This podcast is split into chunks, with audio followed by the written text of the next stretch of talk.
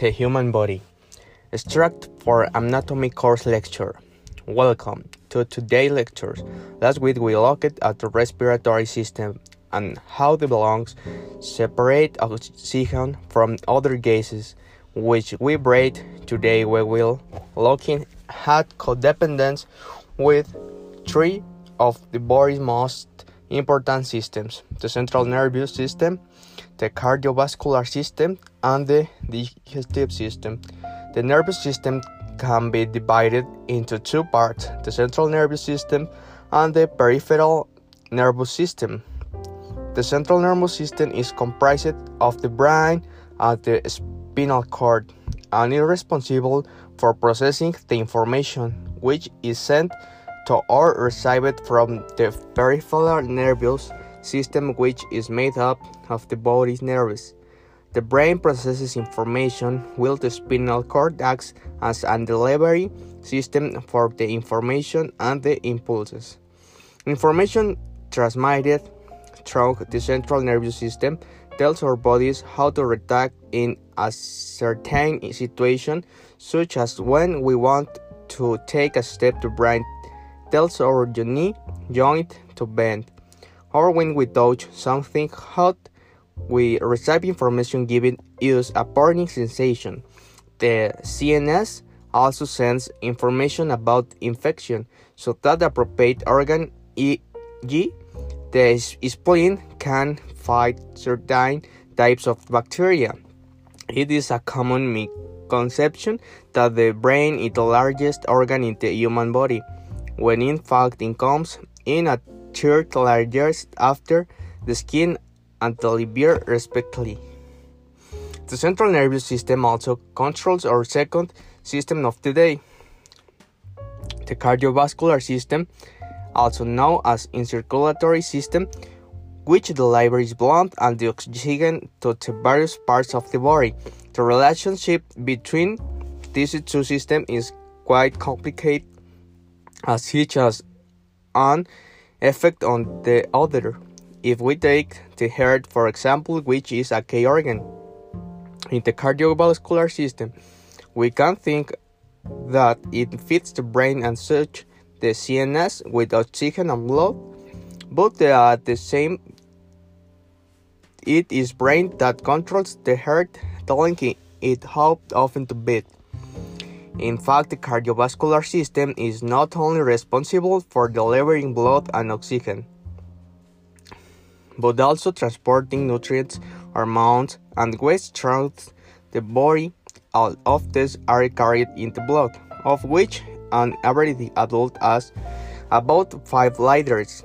The heart acts as a pump which circulates the blood through the capillaries, arteries, and veins. It's interesting to note that if this were like end to end, the estimated length would be 1100 kilometers. Our unique system, the digestive system, is closely linked to the cardiovascular system, as on the one hand it requires about 13% of all cardiac output and on the other, the digestive system separates nutrients from food before they can be distributed via the cardiovascular system.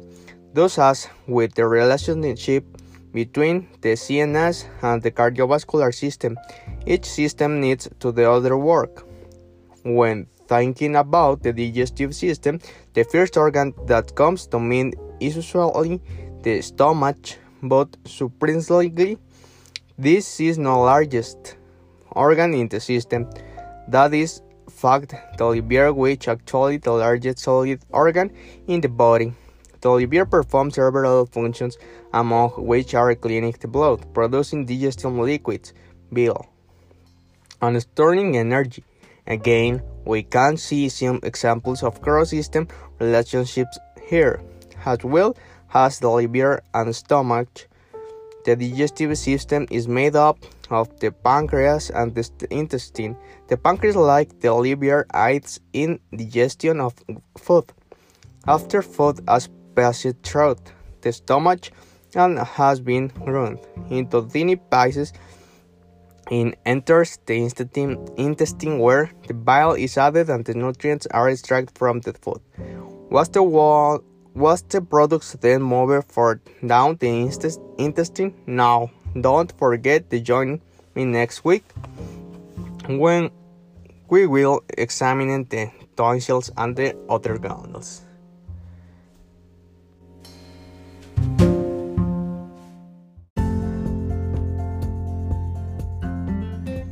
Anatomy. Excerpt from a lecture. Hello and welcome to today anatomy lecture.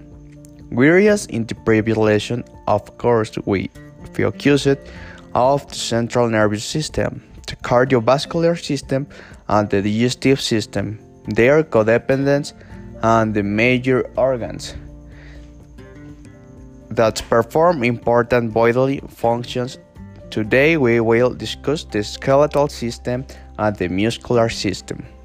The skeletal system is a system of bones which serve many vital roles, such as support movement and calcium storage. An adult human being's skeleton, which is everyday term for a skeletal system, consists of 206 bones. Integrally, infants are born with many more bones. Between 300 and 350, which merge as the body develops. Let's now look at the many bones and the roles to play. On the top of your body, in the head, there is cranium, which is bone structure protect the brain. Below is there the mandible, which is the bone of lower jaw. It moves vertically when we eat or speak. There are many important bones in your upper body below the head, of which the most significant one is the backbone. As it supports the whole body, it consists of 24 vertebrae, which are small bone segments. These are very sensitive and the damage to them might result in a serious disorder, disability, or even death. Other crucial bones of the upper body are the structures which are re related to the upper limbs.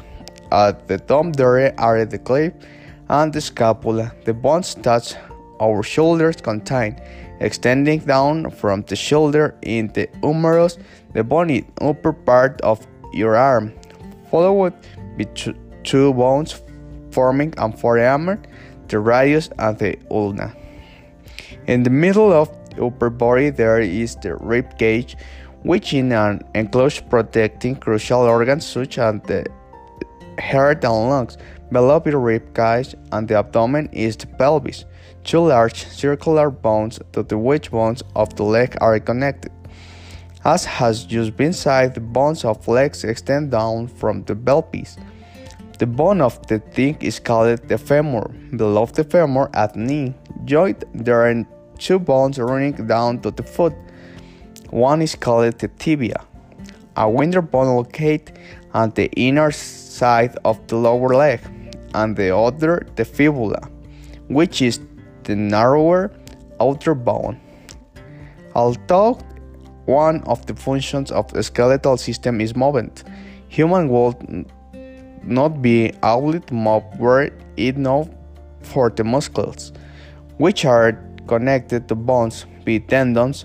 Most experts claim that the human body is comprised of around 639 muscles, will now look the main constituents of muscular system in the same manner as we did with the skeletal system that is from the top of body down at the upper and back parts of neck shoulders and back there is the trapezius which we use in order to raise rotate or drag back shoulders and move our heads if we want to raise your arms, we use deltoids and we when for arms, we use biceps.